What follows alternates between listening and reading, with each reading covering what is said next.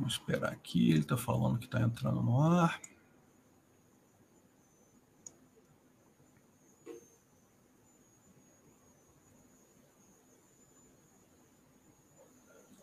Estamos ao vivo, Peter. Estamos ao vivo, não é isso? Então, pessoal, muito boa noite. Sejam muito bem-vindos aqui ao nosso novo quadro aqui no, nos canais do Peter Turguniev, o canal, o, o, quadro No Gulag com o Peter. É isso daí. Vou carregar o pessoal para a Sibéria para a gente bater um papo aí, ver o que tem de novidade, o que está rolando por aí no libertarianismo e coisas correlatas também. Lógico, isso daí é, é, é tudo que interessa para os libertários é o nosso a nossa ideia aqui, né? E só para lembrar vocês, a gente está fazendo ao vivo aqui no canal Ancapso. Depois a gente vai dar uma tratada nessa, nessa é, live para fechar uma live bacaninha, é, vai ficar aqui e vão ter alguns cortes aí bacanas que a gente vai botar lá no Visão Libertária também é, para o pessoal, beleza? Então, gente, hoje a gente tem uma pessoa muito especial aqui. Agradeço muito ao César Melo que está aqui com a gente, veio bater um papo conosco aqui, falar um pouco sobre a experiência dele, sobre libertarianismo e sobre armas, muito importante. E, bom, a ideia aqui é uma entrevista. Então, eu vou passar a palavra para o César para ele se apresentar, dizer quem ele é, ninguém melhor do que ele para fazer isso. E daí a gente começa com as perguntas. Então, César, quem é você? Então, boa noite, pessoal. Para quem eventualmente não me conheça, meu nome é César Melo, eu sou advogado especialista em direito público. Direito público, eu acho que cabe falar aqui nesse canal, é basicamente a defesa do cidadão contra o Estado, tá? É, eu tenho um canal chamado César Melo, com um nome bem, é, é, bem, bem, é, bem inventivo, né? E é, lá eu comento sobre é, política, direito, etc., de uma forma tentando colocar o mais, de forma mais prática, mais divertida possível para as pessoas entenderem as regras do Estado, né? Que entendendo as regras você consegue é, evitá-las, né? É, e é, nesse meu canal eu falo muito mal de funça e para compensar eu também falo muito mal de maconheiro. perfeito, perfeito. Olha só, você sabe que o canal Ancapso é um canal libertário anarcocapitalista. Então entrega aí, qual que é a sua orientação política? Você é libertário, conservador? Em que ponto aí você se, se considera no, no espectro político? Eu, eu acredito que eu sou mais conservador né, do que libertário, né? É, mas eu sou aquele conservador fanfarrão, que é, tipo católico não praticante, sabe? Mais ou menos desse tipo, né? É, acho que é mais por aí. Ah, bacana, bacana. E já tem já tem o pessoal fazendo um super chat aqui, ó. Realmente, para comprar um abacaxi aqui, tá ótimo, beleza. Bom, é, a gente tem uma, uma, certamente uma área de comum, de interesse comum aí, que é com relação às armas. E você sabe, todo libertário gosta muito desse assunto. A gente entende que autodefesa é algo fundamental numa, numa sociedade libertária. Então, é, realmente, não tenha dúvida, isso é uma coisa que interessa a todos nós. E você é um especialista nisso. Me fala um negócio: é tranquilo comprar arma no Brasil hoje em dia? É, eu não diria tranquilo, tá? É trabalhoso, certo? Mas com a eleição do presidente Bolsonaro, muito folclore tirado da bunda deixou de existir, porque a gente tinha as regras, certo? As regras eram claras, e daí, quando você ia perante o Estado para pleitear aquilo que estava escrito, o, o, o FUNSA lá inventava, tirava um folclore da bunda, né? É o que eu brinco, né? O papelzinho colado no vidro da repartição valia, então estava escrito lá: você tem direito de comprar seis armas. Você comprava uma, ia pedir a outra, o delegado, não, mas você já tem uma, não, não precisa estava escrito que era direito de seis armas, certo? E isso era muito acobertado pelo establishment. Então, era uma ilegalidade óbvia, certo? Uhum. Você entrava com um recurso administrativo para a autoridade superior, a autoridade superior confirmava a ilegalidade, e se você entrasse com mandado de segurança, o juiz confirmava a ilegalidade mais uma vez, certo? Com a entrada do governo Bolsonaro, na verdade, as regras elas não foram tão alteradas quanto é, foi escrito explicitamente é, as regras é, de beabá para que esses folclores deixassem de existir. Então, teve que colocar no decreto: olha, não pode negar o pedido de a segunda arma. Olha, não, tem que explicar para o cidadão por que está sendo indeferido. Olha, tem que. Na verdade, se é, as coisas fossem levadas a sério, a gente não teria evolução nenhuma, certo? A única evolução que tem agora é que você pode ter a justa expectativa de, se está escrito no decreto, muito provavelmente vai ser cumprido, né? Então, qual que é a burocracia a ser enfrentada? Você tem que ir num psicólogo credenciado da Polícia Federal, fazer um teste psicológico. É um, é um teste muito parecido com é, aquele teste do, do, do Detran, é, basicamente para identificar se você não é louco de pedra, certo?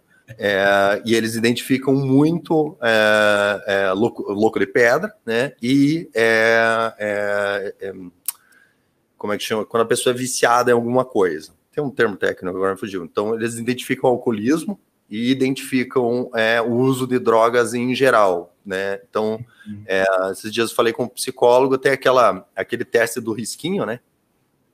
Aquele teste do risquinho serve única e exclusivamente para você ficar nervoso, certo? Então, se a pessoa tem alcoolemia, ela não consegue, ela fica nervosa e ela desiste. Às vezes a pessoa tem até um ataque histérico no meio do teste. É, com colemia, isso acontece com abuso de droga, tipo cocaína, acontece também, né? A pessoa, ela entra numa angústia e acaba não conseguindo completar o teste. Então, é, acaba verificando esse tipo de coisa. Então, o pessoal que é maconheiro aí, tem que dar um tempo, né, antes de fazer o teste psicológico. Depois do teste psicológico, tem que fazer um teste de tiro. Aí o teste de tiro é com o tipo de arma. Então, você vai comprar um revólver, você faz o teste de tiro com um revólver você vai comprar um, é, uma pistola, faz o teste de tiro com a pistola, vai comprar uma espingarda, teste de tiro com a espingarda, vai comprar um rifle, né, um, ou uma carabina, teste com a carabina, certo? É um teste bem simples, mas, mas para as pessoas que nunca atiraram, ele começa a ficar difícil. Então é importante a pessoa, antes de partir para o teste, frequentar um clube de tiro, fazer um curso básico ou pedir uma instrução com o instrutor próprio lá, para ele te mostrar como é que funciona o mecanismo, certo?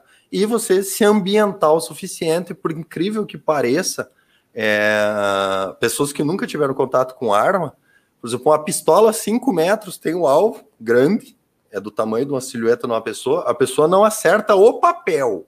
O papel. Atira lá, nem sabe onde é que foi o tiro, né? é, de, de, de, porque o tiro de verdade, né, não do videogame, é um pouco mais complicado do que o tiro de videogame. Então é, é importante fazer um treinamento, que daí você tem que acertar um certo número de tiros dentro da pontuação, certo? É relativamente tranquilo, acho que são 10 tiros a 5 metros, depois mais 10 tiros a 7 metros, e a média é 6 para passar. Tem gente que reprova, mas é relativamente tranquilo. É mais para verificar se você segue uh, as regras de segurança. Existe uma série de regras de segurança, então o instrutor, o avaliador, ele avalia muito mais as regras de segurança. Fez o teste de tiro, você tem o laudo de tiro, aí você tem que comprovar que você é uma pessoa inidônea. Significa que não basta não ser apenas condenado, você não pode nem ter sido acusado. Então não pode estar respondendo a inquérito, não pode ter nenhum tipo de processo criminal aberto contra si, vale processo criminal ambiental. Então, o pessoal aí é, que tem, às vezes, sítio ou uma casa na praia construída lá naquela, né? Vamos que vamos, né? Depois a gente vê, e daí toma lá um, na cabeça por causa da polícia ambiental, acaba ficando com a ficha suja, certo? Isso, isso é, é, te impede de ter acesso à arma. Então, a pessoa, para ter arma, ela tem que ser inidônea, não basta ela ser inocente. Cumpridos todos esses requisitos, você comparece à Polícia Federal, leva toda a sua papelada e pede uma autorização para comprar a arma e indica o tipo da arma. Ah, eu quero uma pistola. É... Ah, e agora tem também o calibre. O calibre da arma, como foram liberados vários calibres, né? O calibre da arma tem ao calibre é, da arma que você quer comprar. Então você vai comprar uma 380, que é o calibre menorzinho. Se você fizer com 9mm, você compra 9mm e 380. Mas se você quiser comprar uma ponto .40, que é maior do que a 9mm, aí você tem que fazer com a ponto .40. Por algum motivo, a Polícia Federal acha que a 45 é o calibre maior, apesar de ter menos energia do que o calibre ponto .40, né? Mais uma vez, folclore tirado da bunda, né? Né? Ah, eu, a bala é maior, então então é maior, né? Basicamente isso. Aí, é, aí né? Aqui é ciência, muita ciência, ciência. Né? aí, então, o ideal é, é, fazer o teste com 9mm, que é um calibre que não tem um recuo muito maior, né? É, e dá mais ou menos a mesma coisa que o calibre 380. Para esse primeiro teste não vai fazer muita diferença. Aí você compra é, a arma na, no calibre que você quiser, é autorizado.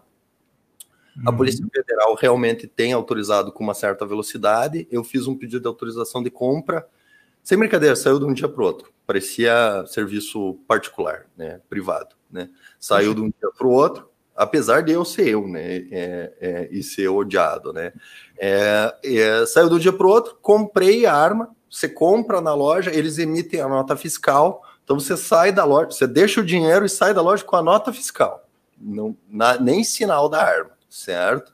Uhum. Sai a nota fiscal, você vai até a Polícia Federal, leva a nota fiscal e pede a emissão do CRAF, que é a certidão de nascimento da arma. Aí eles vão emitir, é um documento, consta lá arma tal, é, raia tal, modelo tal, não sei o que, não sei o que, não sei o que, número de série, seu nome, certo? E daí com esse CRAF, aí sim você pode ir na loja. Eu não lembro na Polícia Federal se agora quem está emitindo a guia para você tirar a arma da loja até a sua casa é a Polícia Federal ou é a loja que está emitindo, mas alguém especificamente, depois de registrado, tem que emitir uma guia. Essa guia na Polícia Federal sai para um dia certo. Então, no dia tal, você pode pegar essa arma, tirar da loja e levar para sua casa, leva para sua casa e não pode mais tirar de dentro de casa. Uma coisa que mudou antes do, do presidente Bolsonaro, apesar de estar previsto na lei, a Polícia Federal nunca emitiu guia para treinamento.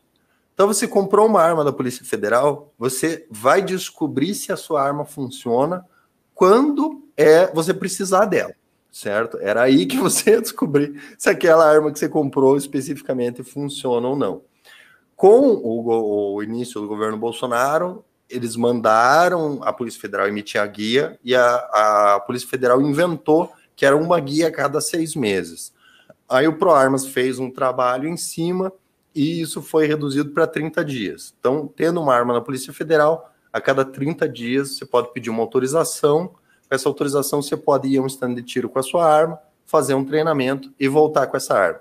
Aí, importante, na Polícia Federal, a arma sempre está desmuniciada. E desmuniciada é desmuniciada mesmo. A arma num local e as munições separadinhas, numa caixinha, uhum. tudo separadinho, para não ter a mínima possibilidade de você municiar ela e usar isso no meio do caminho, certo? Isso é na Polícia Federal. E na Polícia Federal, se você tiver efetiva necessidade, você pode pedir o porte e muito provavelmente ele vai ser negado, certo? Então, é altamente improvável conseguir portes, existem situações especiais, certo? A gente tem o meio termo, né, que é o nosso amigo abacaxi, o porte abacaxi, que é o seguinte: antes de você ter a arma da Polícia Federal, você pode, além da Polícia Federal, você pode ter a arma no Exército como atirador esportivo, caçador ou colecionador. Até, se você me permite, é, Peter, eu vou contar a história de como é que eu virei o tal do CAC, né? Tirei o meu CR. Por favor. Eu comprei a, a minha primeira arma por causa de uma tentativa de homicídio, certo? Sobrevivi à tentativa de homicídio porque eu me defendi, consegui desarmar a pessoa e tal. Mas, né, o nosso estado maravilhoso, né? Fiz boletim de ocorrência, às vezes cagaram, cagaram, o meu boletim de ocorrência, e esse cara ficou me ameaçando, ficou me ameaçando, certo? E daí, a partir disso, eu comprei uma arma pela Polícia Federal. E eu transportava essa arma para fazer treinamentos, mesmo sem ter a guia. Então, o que eu fazia? Eu desmontava a arma inteira, deixava ela na caixa, tudo em pedaço, não levava munição, porque tinha uma, uma jurisprudência, é, tinha uma jurisprudência que dizia que a arma completamente desmontada não, não implicava em porte, porque não tinha ofensa, uma jurisprudência minoritária. Então me agarrava nessa jurisprudência, levava a arma completamente desmuniciada, ia no clube atirar e eles me deixavam atirar com a minha arma lá. Até que um belo dia o pessoal do clube disse: Olha, César, a, o exército veio aqui, fez uma fiscalização, a gente não pode mais autorizar o pessoal atirar com a arma própria, se não tiver porte. Eu falei, pô, mas daí não tem vantagem. Né? Eu me filiei ao clube independente de, de TCR, nada disso. Eu me filiei ao clube porque eu ia com uma certa frequência, ficava caro não ser filiado. Uhum. Aí eu falei, pô, mas daí, daí eu queria tirar com a minha arma, né? Tirar com a arma de vocês não, não é legal. Aí o cara falou: não, mas daí você pode tirar o CR, se registrar pelo Exército, e daí, é, feito o CR, daí você pode ter uma guia de trânsito, que daí você pode vir com a arma quando você quiser. Falei, ah, então beleza, o que, que eu preciso? Desculpa te interromper, César. É, CR é para atirador, é isso? Para atirador esportivo? Isso, é o certificado de registro, certo? Ah. Então, é, é, mais burocrático do que na Polícia Federal, compra de arma na Polícia Federal, mas te dá mais direitos, né? Então, eles me disseram, ó, você tem que tirar o CR, aí você registra uma arma pelo CR, pelo Sigma, e daí essa arma vai ter uma guia, que daí você pode transitar com ela. Aí foi por isso que eu tirei o CR, porque eu atirava com uma arma do Sinarme, de forma ilegal, né? Teoricamente uhum. ilegal, né? Já está prescrito aí, o pessoal que estiver assistindo aí, um abraço. É, é, e é, tinha a possibilidade de tirar o CR. Aí eu fui atrás de tirar o CR. Uhum. Para o CR, é a mesma coisa que comprar uma arma, só que daí você precisa estar afiliado a um clube de tiro, certo? Eu já estava afiliado, então essa burocracia a mais eu já tinha, dei uhum. entrada no CR. Uma burocracia do cão, um saco. Olha o Polon aí, o Polon tá na live. Abraço, Polon. É. É, o Polon, pessoal, é o presidente do ProArmas, né? Que é um cara que está lutando esses decretos que saíram novos aí, tudo graças à luta do Polon, né? Ele redigiu aí é, é, quase tudo que está escrito lá e desarmou um monte de bomba que ia fazer com que esses decretos fossem derrubados, tá? Então, continuando a história, é, é tirei o CR, Levou um tempão, levou um ano para sair o meu CR, certo? Era no uhum. papel, uma bagunça sem tamanho. Quando saiu, ele valia só dois anos, certo? Quando saiu, ele já tinha passado três meses, né? Então ele sobrou para mim só um ano e sete meses. Aí tinha que pedir autorização de compra, igual na Polícia Federal, pedi autorização de compra. A autorização de compra levou um ano e cinco meses para sair. Aí comprei a arma, saiu a arma, aí tem que pedir a guia de trânsito, enfim. A arma, quando eu peguei na loja, ela estava toda mofada, certo?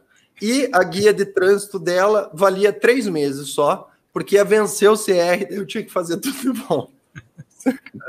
daí comprei, comprei a, a, a, a, arma e daí eu passei a ser atirador. Qual que é a diferença do atirador? O atirador pode, podia comprar mais munição. Ah, o limite de munição para quem tem arma no Sinarme era 50 na época, 50 munições por ano, né? O atirador podia comprar mais, acho que era 200 ou 300, alguma coisa assim. Mas a grande vantagem era a possibilidade de você pegar o armamento e levar desmuniciado para fazer é, o treino no clube de tiro, certo? Então, passei muito tempo praticando o tiro lúdico, nunca, nunca fui muito atrás de competição. É, comprei algumas armas é, dessa forma, pelo CR, é, e é, é, sempre com a arma desmuniciada. Aí em 2017 surgiu, por uma portaria chamada Portaria 28, o tal do porte abacaxi, que o que, que é? O atirador passou a poder exclusivamente no deslocamento entre o seu local de guarda da arma e o local de treino, uma arma curta municiada a pronto uso para defesa do acervo. Aí você vê o nível de estatismo que é. A arma não é sua, a arma é do exército. O exército empresta essa arma para você atirar, certo? Tanto é que é proibido você usar essa arma para defesa. Essa arma tem que ser usada exclusivamente para treinamento. Se você agir em legítima defesa na sua casa utilizando uma arma do Sigma, eles vão abrir processo administrativo e vão multar por você ter usado a arma do exército para se defender. Se você quiser se defender, você tem que comprar uma arma sem arma, certo? E daí, né, daí eu brinco, né? O exército hoje, hoje ainda tem regra que a arma tem que ficar no cobre, cofre desmuniciada. As minhas armas ficam no cofre desmuniciada, mas eu fiz um curso que me permite abrir o cofre, municiar a arma e usar ela em três segundos, tá? Só que só quando ninguém tá olhando.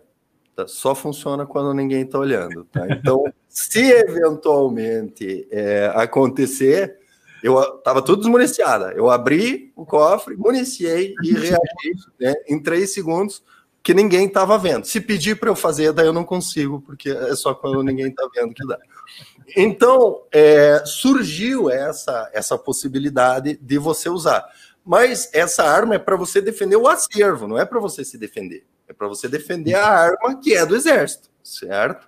Então, dentro dessa lógica, existe toda uma limitação e o pessoal começou a andar armado. Aí, não, eu vou atirar, mas antes eu vou tomar um café na padaria, daí depois eu vou eu vou comprar um carro, daí tá. depois eu vou namorar, depois eu vou no cinema, daí eu vou. E daí o cara acabava sendo preso nesse meio do caminho. E a, um dia aconteceu de um cliente meu aparecer no escritório com uma arma na cintura.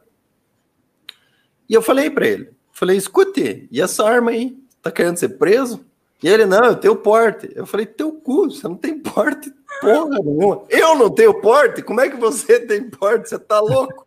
Não, eu tenho porte porque é o porte, o porte do exército. Foi da onde você tirou porte do exército? Isso não existe. Faz quantos anos que você me paga, paga a mim, para dizer para você o que é certo e o que é errado? Aí agora você vai discutir comigo que você tem porte. Né? Só falta pedir o dinheiro de volta agora. Né? Daí ele falou: não, é que tem um cara na internet que é do Colog, não sei o quê, e ele diz que CAC tem porte. Daí eu vi o vídeo, é um senhorzinho lá, de bigode, que fala com convicção que CAC tem porte, só que ele esquece convenientemente de avisar que existe uma série de limitações. Então, como aconteceu com esse meu cliente, um monte de gente começou a acreditar que CAC tinha porte e que era possível tirar porte de arma com a questão de tirar o CR, que era sinônimo. Só que daí o que acontece? O imbecil, ai, tô, porte de arma, né? Daí ele compra um revólver desse tamanho aqui, ó. Bacana, bacana pouco pequeno, né? E daí ele sai andando na rua com a porra dessa, certo? E daí, obviamente, alguém acaba vendo isso daí Não. e ele acaba sendo abordado. E daí, quando ele acaba abordado, o que, que acontece? O policial pergunta: cidadão, e esse revólver aí? E daí ele fala: eu sou CAC. CAC tem porte. E daí o policial fala: Pô, cidadão, então cadê o seu porte? E o policial tá esperando aquela carteirinha escrito porte de arma. Daí o cara me apresenta uma folha A4 desse tamanho, com símbolo do exército, um negócio embaixo escrito guia de trânsito, né? E inclusive algumas guias vinham assim: é, não é porte de arma. e daí o cara acabava preso obviamente, acabava preso, certo? Sim. Dentro dessa, dessa perspectiva, eu comecei o canal para explicar para o pessoal que isso não é porte de arma, é um porte de trânsito ao qual eu dei o nome porte abacaxi, justamente para que as pessoas olhassem e falassem assim, assim como aconteceu. Antes de começar, pessoal, a live, eu conversei um pouco com o Peter e eu falei, ó, oh, Peter, eu vou falar porte abacaxi, no canal, na entrevista, pessoal vai ficar puto, tem uma galera que fica puta quando eu falo porta abacaxi. Então, de propósito, eu vou falar várias vezes porta abacaxi, certo? E daí ele perguntou: pô, mas o que é o porta abacaxi? E o porta abacaxi, o nome porta abacaxi, é justamente para isso. Para que a pessoa pergunte: mas o que é porta abacaxi? Tem dois portes? E daí as pessoas expliquem: olha, o porte abacaxi é o porte de trânsito, certo? Que permite ao CAC sair da sua casa e ir para treinamentos e competições. Nesse meio tempo, ele pode estar com uma arma curta, municiada, pode até ser um revólver desse tamanho, não tem problema, ele está dentro da legalidade. Só que qual que é a grande questão? Na hora que ele for abordado e o policial perguntar, cidadão, e essa arma aí? O que, que você vai fazer com essa arma? Ele tem que responder. Tá? Tem que responder eu estou indo para um treinamento ou competição. Se ele responder isso, ele está dentro da legalidade. Se ele uhum. responder qualquer outra coisa, ele confessou o crime de porte ilegal de arma, certo? E daí muita gente fica brava, etc., porque, ah, porque isso denigra a imagem dos atiradores, porque denigre o, o, o poder do nosso porte, etc., etc., mas ele é para avisar aos é, CAC novo né? Que não existe porte de arma do atirador por enquanto, certo? O que existe é esse porte de trânsito, que é um porte abacaxi. E por que abacaxi? Porque é docinho, é gostoso, mas tem que descascar primeiro, certo? Então, o que, que o pessoal faz? Para provar que realmente está indo para o treinamento e competição, o pessoal leva consigo um kit que a gente chama de kit abacaxi, que demonstra que você está indo para treinamento e competição. Então, quando você vai para uma competição, o que, que você usa? Você usa o óculos de proteção. Os atiradores, em geral, que já são atiradores durante um tempo, eles usam um abafador eletrônico, que é um abafador que ele abafa o barulho do tiro, mas você escuta o que as pessoas estão falando, certo? É, volta e meia, o atirador tem alvo no carro, o alvo que ele vai usar ou o alvo que ele já usou. E uhum. os atiradores, em geral, eles levam numa caixinha à parte munição de treinamento, porque a munição de defesa ela é uma munição mais elaborada e mais cara. Se você for atirar com munição de defesa, não há bolso que aguente. Existem as munições de treinamento, que elas são de, de chumbo cru, né? Ou agora tem a Taurus, tem a, a CBC, tem a NTA, que é uma munição mais simples e tal. Então, se você tem tudo isso no seu carro, certo? Fica uhum. difícil para o Estado dizer que você não está indo para um treinamento de competição. Você está com toda a tralha de treinamento de competição. Aí o policial é que vai ter que provar que você não está indo, né? Então eu dou sempre o exemplo. Três horas da manhã, no carro, com duas prostitutas, um travesti e um anão, fica difícil de dizer que estava indo para o clube, certo? Mas Três horas da tarde, no centro da cidade, com o oclinho, o abafador, o seu kitzinho ali. Como é que não tem como? Ah, mas aqui não é bem o caminho. Não é bem o caminho porque eu desviei, meu amigo. Não é bem o caminho porque eu desviei. E você não precisa nem realmente ir para o clube. Porque você pode ir para o clube, certo?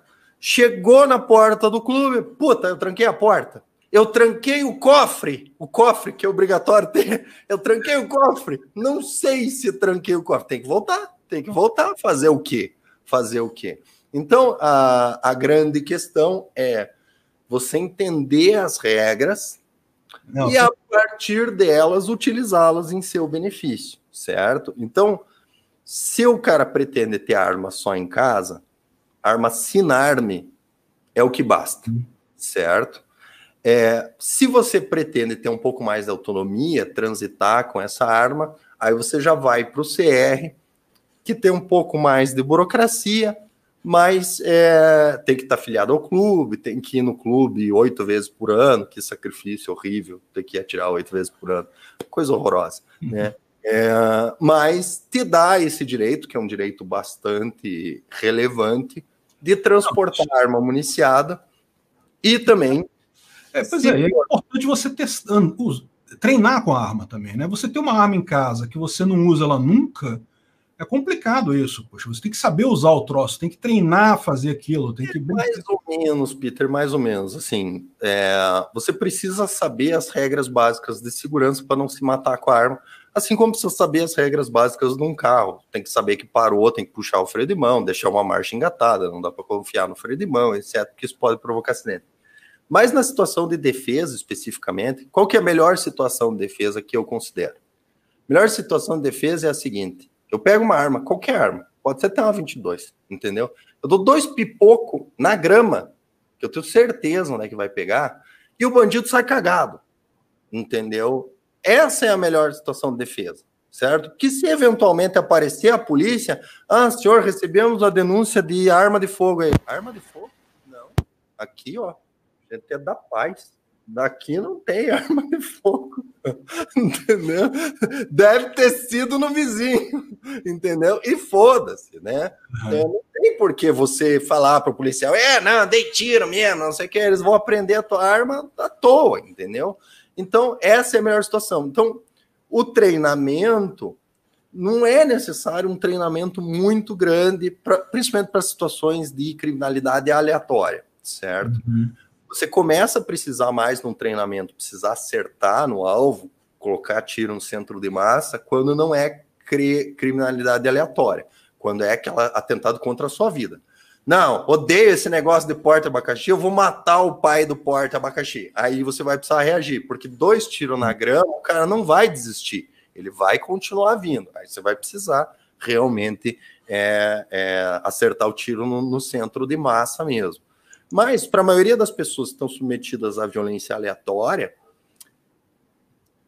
atirar no bandido acaba sendo uma das piores opções que você tem, entendeu? E é, o bandido. É evitar o, evitar o problema, né? O, se, se, o cara se dissuadir o cara de te atacar, já está mais do que o suficiente. Exatamente. E para você, para você é, dissuadir um bandido que está atrás de roubo, de lucro fácil, um pipoco em qualquer lugar. Eu não digo atirar para cima, porque daí a, o projétil vai para qualquer lugar. Eu recomendo atirar no gramado, porque daí é um local que você sabe aonde que o projétil para, entendeu? Uhum. Se você tiver gramado, obviamente. É, é, mas atirar para um local controlado, que não seja exatamente no bandido, por quê? Porque você evita todo o problema do Estado vir atrás de você querer avaliar a sua atitude, certo? O resultado acaba sendo o mesmo, o bandido vai embora, certo? Mas hum. você evita todo o problema de, de o Estado vir e colocar. Você deu dois tiros na grama, parece a polícia querendo saber de tiro. Se você não contar, eles não vão descobrir. Entendeu? Simplesmente, ah, mais um 90 lá, é completamente sem, sem, sem, sem, sem, acaba sendo arquivado lá junto com todos os outros, né?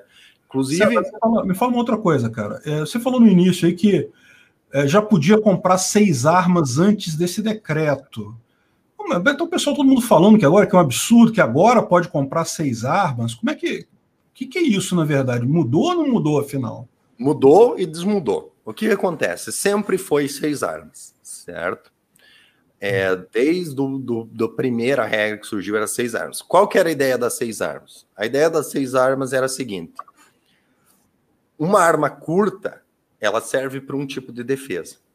Uma arma longa serve para outro tipo de defesa. Uma arma longa de é, é, cano raiado serve para um tipo de defesa. Uma uhum. arma longa de cano liso serve para um outro tipo de defesa. E dentre as armas que o cidadão podia comprar, ele podia escolher um 38, uma pistola 380, um rifle ou 22 ou é, é, aquele do Velho Oeste, sabe? É, uhum. Agora me fugiu o nome. É, ou uma calibre 12. Essas eram as armas que o cidadão é, podia. Vou tentar, Fábio, vou tentar. Você sabe que eu sou uma pessoa muito cordial, muito amada. Às vezes as pessoas não, não me colocam, né? Não me aceitam, né? Mas, então, qual era a ideia? A ideia era a seguinte: você tinha uma a tua casa, a empresa e mais uma casa de campo. Então você podia ter uma arma de cada tipo em cada local. Então em casa você tinha uma arma curta e é, uma calibre 12. Aí na sua empresa você tinha uma pistola e um revólver de backup. Né? E na fazenda você tinha uma calibre 12 e um rifle de mais longa distância, entendeu? Para tiro de mais longa distância. Então você podia ter seis armas. Só que o que acontece? Vigorava o folclore tirado da bunda que o delegado, aquilo que era declarar efetiva necessidade, e para o direito declarar significa presunção de veracidade. Então, quando você uhum. faz uma declaração perante o Estado, cabe ao Estado provar que é mentira o, o, sempre foi interpretado como comprovar efetiva necessidade. Então, por exemplo, você comprou um revólver para sua casa, aí você queria comprar uma pistola também, o delegado diz assim: ah, não, mas você não tem efetiva necessidade na sua casa porque você já tem um revólver. Mas se você quiser registrar, por exemplo, uma pistola no seu comércio, aí a gente libera, entendeu? Então havia esse folclore, sem embasamento legal nenhum. Folclore tirado da bunda. Só isso, certo? Durante algum tempo, aí vieram os decretos de armas, e no decreto foi colocado o seguinte: a declaração presume-se verdadeira para até seis armas. Aí o Bolsonaro fez aquela cagada gigantesca de nomear para ministro da Justiça o Soja Moro, certo? Que é um desarmamentista, sempre foi, certo? E o Soja Moro colocou no decreto certo? Como bomba para fuder com o Bolsonaro. A questão de que, tá bom, então são só quatro armas. Pode, o delegado fica obrigado a deferir, mas são só quatro armas. Então veio, veio Fernando Henrique, veio Lula, veio a Dilma, veio o Temer, sempre foi seis. Uhum. Só que a Polícia Federal descumpria a regra. Você tinha o direito, mas se o delegado concordar, é seis. Então, hum. o decreto veio e disse são quatro, mas tem que deferir. Tá. Tem que deferir, certo? E daí, é, é, é, agora, agora vai mudar de volta para seis, só que a esquerda dá o bote, porque é o seguinte: antes era seis, mas o delegado represava de forma absolutamente legal, certo? E agora é seis, mas é obrigatório, o delegado não pode mais represar. Tanto é que quando saiu o novo, o novo decreto, eu pedi para comprar uma arma minha, certo? Uhum. E o delegado indeferiu. Disse: não, você já tem uma arma, já tem, indefiro. Aí eu fiz um recurso, mais um recurso, tem lá no meu canal a leitura do recurso, mais um recurso, mas tipo, mas para fuder mesmo, assim, sabe? É, é, é pedir para ele fundamentar. Eu disse que ele que era inteligente havia de concordar comigo, que, né? Expliquei para ele que qualquer um que passou num concursinho aí sabe que existe diferença entre declarar e comprovar. Mas pisinhei mesmo. Para quê? Para o delegado indeferir o meu recurso, entrar com uma mandado de segurança para conseguir na justiça um reconhecimento judicial do que ele estava errado. Né? Aí o delegado provavelmente assistiu o meu vídeo, eu sei, pessoal. pessoal Tanto é que uma vez eu fui lá na Polícia Federal, lá, a moça do balcão falou assim: é, o doutor também, né? Não precisava, né? Mas, enfim, foi com essa camisa, fui com essa camisa lá. Foi na bunda. É, é, e é, daí o pessoal, é, mentira, só tirou a foto lá na frente, eu duvido que entrou. Daí eu encontrei um despachante lá, ele comentou no vídeo. Eu estava lá na Polícia Federal e o César estava mesmo com a camisa. Né? é, e daí o que acontece? O delegado deve ter visto, sabia que o meu plano era entrar com uma. Daí ele deferiu a compra da arma. Uhum. É, acabou saindo a compra da arma. E de lá para cá, é, o que, que a gente teve? A gente teve também uma mudança cultural porque os Finarmes eles estavam amontoados com desarmamentistas, pessoas ideologicamente desarmamentistas que descumpriam as regras de forma livre, porque não havia uma chefia que é, é, cobrasse o cumprimento da regra. Inclusive era aplaudido, descumpriu a regra, maravilha, está cumprindo seu papel. Foi para isso mesmo que eu te coloquei lá, né? Toma aqui mais um, uma pajeiro preta bonitona, né? É, é, e daí o que acontece? Quando o Sérgio Moro saiu, entrou o André Mendonça. E o André Mendonça é um cara. Ele não chega a ser pró-armas, mas ele é pró-cumprimento da lei, entendeu? E o André Mendonça começou a apertar os caras. Então, tudo que era folclore começou a ser revisto quando você entrava com recurso pelo Sinarme de Brasília. E daí os caras que eram ideologicamente afetados, ah, eu não brinco mais, não posso mais interferir, não brinco mais, entendeu? E acabaram saindo. E daí não entrou uns caras armamentistas, mas entrou uns caras que simplesmente cumprem a lei, fazem o cumprimento da lei. Então, a tua dificuldade na Polícia Federal hoje é muito menor. E daí a gente vê um absurdo completo que é o seguinte: a esquerda não está reclamando que a lei é ruim. A esquerda está reclamando que a lei obriga o delegado a cumprir a regra. Que coisa. É só isso, é só isso. Então não houve aumento das, da permissão, houve, mas não houve alteração da regra. O que houve é uma obrigatoriedade do, do delegado da Polícia Federal cumprir a regra que sempre existiu, removido o folclore tirado da bunda, entendeu? Então, assim, é, agora tem uma, preocupação nisso daí, né? Tem uma preocupação nisso daí que é o seguinte: é, essa questão da cultura, enquanto o Bolsonaro está lá, ótimo. Mas você sabe que aqui no Brasil a gente está sempre há quatro anos da destruição completa do país, né? Pode entrar um Ciro Gomes da vida lá, pode entrar um Moro como presidente daqui em 2022. É por isso, é por isso, Peter, que eu tenho meu problema com os nossos amigos laranjinhas, né? Os nossos amigos laranjinhas. É por isso que eu odeio eleitor do novo, entendeu? Porque acontece? Tamo junto. Entrando, ai, mas é liberal, ai, porque as drogas, porque é maconha, porque não sei o quê. É, beleza, maravilha, vai entrar essas coisas. Mas ao mesmo tempo, todo esse establishment ele vai voltar, os folclores tirados da bunda vão voltar, e daí você não tem acesso à arma. E a arma é que garante todo o resto. Todo, a arma é a liberdade. É isso entendeu? Deixa eu responder esse do Beto Caldas, o superchat. Pode transportar arma no Uber ou no táxi ou somente no carro próprio? Você pode transportar arma até cavalgando num petista, tá? Não tem problema nenhum, certo? Desde que você tenha a guia, certo? O que, que é recomendável? É recomendável você não usar que nem isso que, que eu estou usando, que é o coldre axilar, que está todo mundo vendo, né? Uma arma enorme, entendeu? É importante você manter a, a, a, arma escondida ao máximo. Uma, porque se tiver bandido, ele vai te matar, né? E se for polícia, muito provavelmente ele vai encrencar com você, certo? No mínimo, você vai perder uma meia hora na fiscalização, checando se a tua documentação está certa, até o celular do policial pegar para ele checar o QR Code e tal.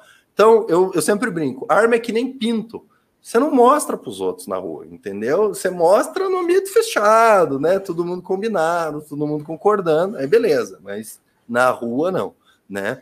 É, é... é realmente. E me fala um negócio, aproveitando essa pergunta aí do Ei Bonecos aí, que a questão do custo disso, né? Que eu acho que também isso é um ponto que muita gente fala que agora o grande desafio para você comprar uma arma no Brasil agora é o valor dela, né? Tá caro a arma. Aquele, aquele decreto que tinha com baixar imposto de importação, aquilo vingou, não vingou, caiu? Como é que está aquilo? Caiu. Foi suspenso pelo Supremo Tribunal Federal num ato completamente legal, porque não tem nada mais dentro da esfera de, de é, é, habilitação do Poder Executivo do que definir imposto, principalmente esses impostos de controle comercial, né? Tem um nome específico, uhum. Peter, você quer é advogado, os nomes eu não lembro, mas você sabe o conceito, né? Uhum. Esses, esses de controle, né? É, é cabe ao poder né, que eles falam. É, e qual que é a ideia da redução? Não era tanto reduzir o preço, mas permitir a entrada de outras opções no mercado nacional. Porque hoje no mercado nacional a gente tem um monopólio de fato, não é um monopólio de direito, mas é um monopólio de fato, Taurus e CBC, certo? Eles acabaram comprando todas as outras empresas. Tinha uma outra empresa que fabricava revólveres de alta qualidade, era a Ross, né? Uhum. Então, a única empresa que, que opera hoje em concorrência com a Taurus ou com a CBC é a Boito, que vende basicamente calibre 12, certo? Então você vai numa loja, tem um monte de modelo da Taurus, aí tem um, uma espingarda Boito, Aí tem as armas da CBC, que CBC e Taurus é basicamente tudo a mesma coisa, certo? E daí você tem as armas importadas. Só que as armas importadas são muito mais caras. Então, por exemplo, a arma mais barata hoje do Brasil, do tipo pistola para defesa, é a G2C, que é calibre 9mm, tá? Uhum. Ela já custou aí por volta de 2.500, depois subiu para 3.000, agora deve estar uns 4.000, certo? Subiu o preço mesmo, é relativamente caro. Mas tem um monte de gente com celular aí na mesa agora que custa 3, 4 mil reais, certo? Né? É, é... E a arma parcela igualzinho o celular. Né? Tem lá o pessoal da Caian Armas lá, que são meus amigos, com um pouquinho de taxa lá, você compra a arma em 12 vezes com eles, certo? É... E a G2C é uma arma popular. Ela é uma arma, nossa, que maravilhosa. Não, ela é uma arma que funciona ela é pequenininha, certo? Para você fazer um porte velado, para ninguém ver que você está armado, é uma ótima arma, mas é isso. Ela funciona. Você puxa o gatilho, ela faz bang e o tiro pega mais ou menos no alvo, certo? É isso, certo? Se você comparar com uma arma de competição, aí você vai ver diferença. Se você competir, você vai sentir diferença. Quem faz defesa não, não, tem grande, não tem grande competição, não tem, não tem grande problema usando uma G2C, é ótima, resolve seu problema, recomendo muito, inclusive eu tenho duas. É, é, dentro dessa, dessa, dessa lógica, o que acontece? A arma mais próxima que a gente tem importado seria uma Glock. Aí de modelo eu não, não manjo muito. Mas a Glock custa uns 14 mil.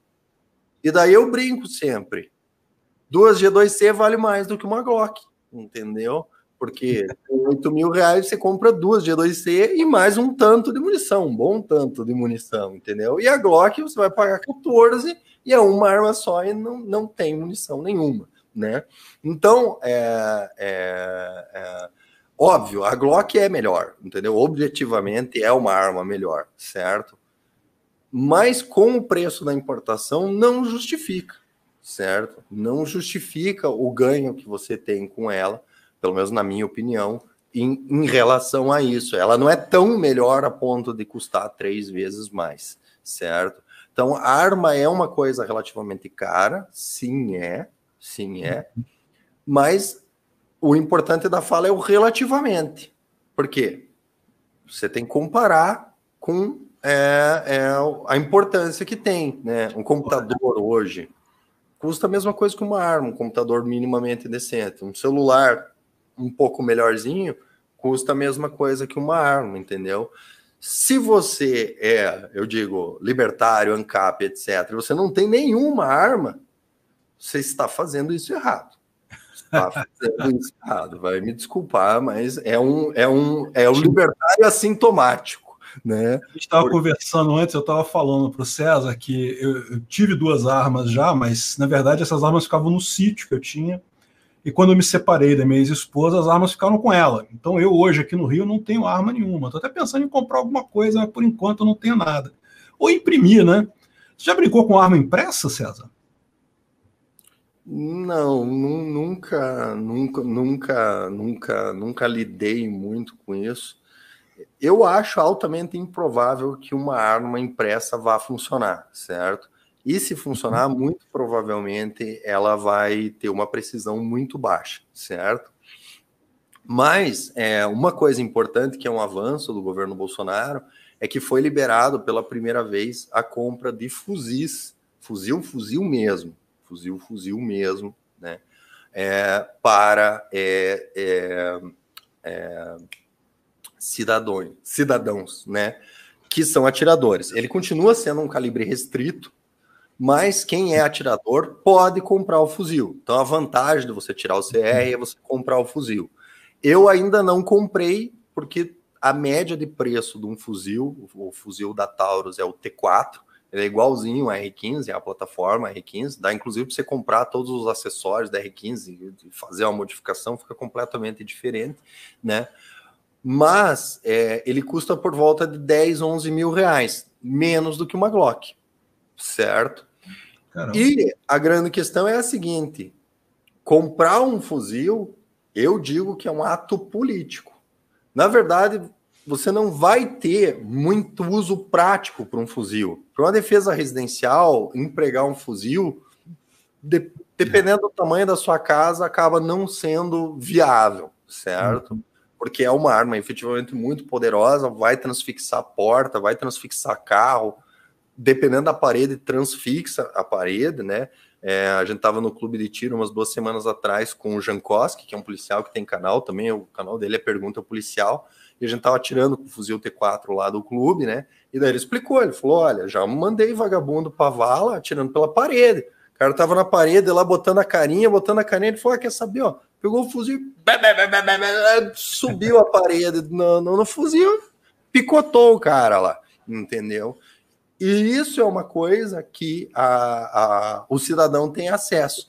Então, o emprego prático hoje, a gente não tem tanto, porque é recente a liberação uhum. e, por conta disso, muitos clubes não estão é, preparados. Então, por exemplo, você vai no play num clube atirar de fuzil, é de bom tom que você pergunte em qual alvo que eu posso atirar. Porque o alvo normal, o fuzil fura.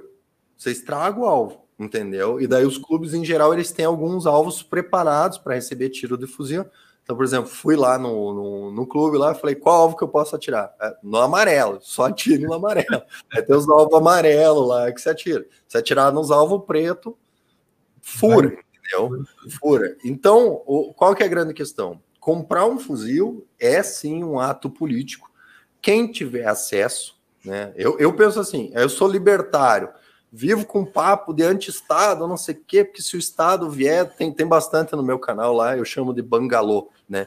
Que é a galera do bangalô brasileiro, né? É o é. bugalô brasileiro que, tipo, vive prometendo, vive falando bravata, mas o cara tem em casa uma G2C com meio carregador, carregado ainda com munição de treino, não munição de defesa, mas ele jura que vai fazer é, a revolução armada, né?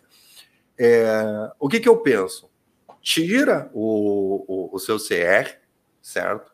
Uhum. Compre a arma e compre o fuzil, que é um ato político. E, eventualmente, se o governo cair, certo? Eu perdi minhas armas num acidente de barco. É, perfeito. Não viu nada, não tá nem aí. É, olha, eu, eu sinceramente, você sabe, eu não sou muito favorável a essa história de revolução, de ir lá e derrubar o governo com armas. Eu acho que isso, na verdade, isso é uma coisa impossível. A minha visão é, como libertário é que o governo vai cair sozinho. A gente precisa estar preparado para a sociedade funcionar sem o governo. Eu não sei se seria viável, mesmo uma milícia muito forte, conseguir dar conta de um governo armado. Os caras têm muito mais recursos.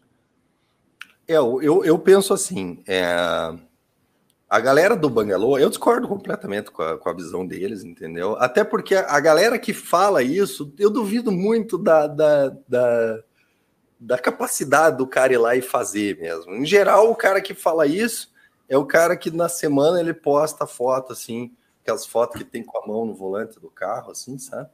né, mostrando o negócio, e, e no final de semana a foto é a arma em cima da mesa, um copo de cerveja, uma picanha, uns negócios assim. Eu penso, cara, o cara que tá levando a vida desse vai pra guerra civil? Nem fudendo, nem fudendo que o cara vai abrir mão de. Sabe, em geral é funça ainda por cima, né?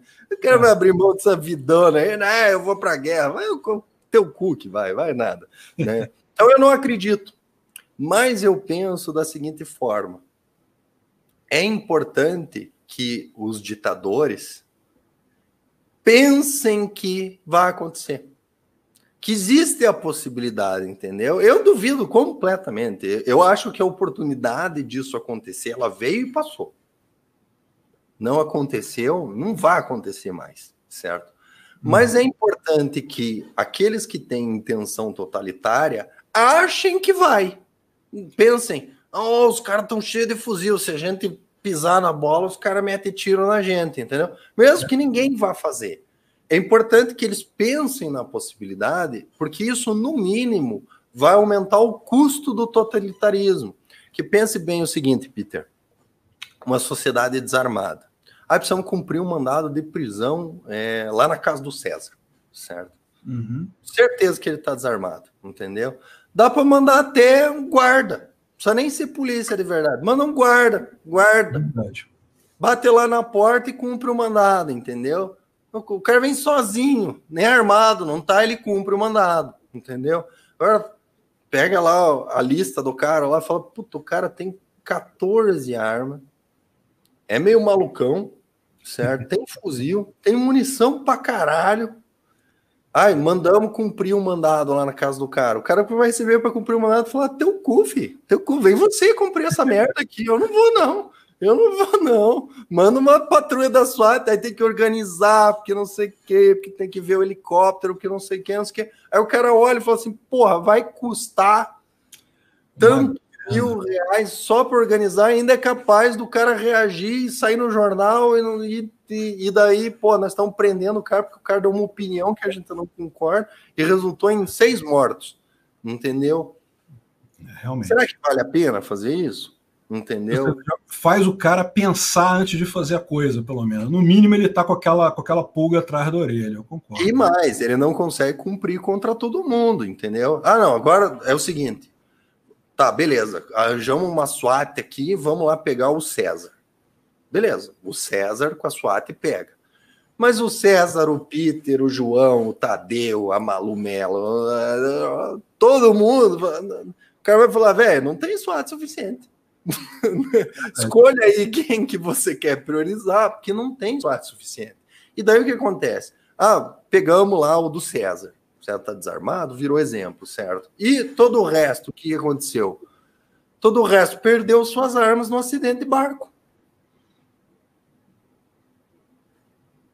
É Entendeu? Inclusive, essa semana teve um, um tweet desconsolado do é, Cristóvão Buarque, Cristóvão Buarque, senador Cristóvão Buarque. Uhum. O tweet desconsolado dele era assim: gente, como é que nós vamos desarmar esses caras depois? desconsolado, desconsolado, entendeu? E a resposta, senador, é a seguinte: não vão.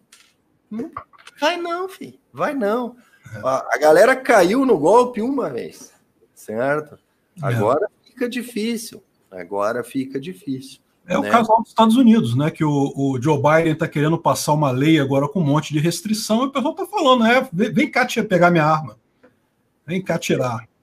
Eu, eu, eu fiquei meio assim lá, porque nos Estados Unidos falaram, não, porque os americanos, porque isso, porque lá vai ter revolução, e não tem porra nenhuma.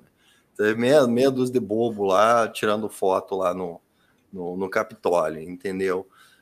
Mas a grande questão é, é que a ameaça existe, né? A, a, a possibilidade uhum. existe. Então é importante que no Brasil exista a mesma coisa e para que isso exista, principalmente o pessoal que é libertário, eu acho importante que ah, eu não gosto de arma. Então, beleza, não, não é pela arma, é pelo ato político. Comprar um fuzil é um ato político. Compre um você, me, você me convenceu, vou querer comprar uma arma. O que, que eu faço? Onde é que eu vou amanhã? Onde é que tem loja de arma? Tá, você vai querer treinar ou você só quer ter arma em casa?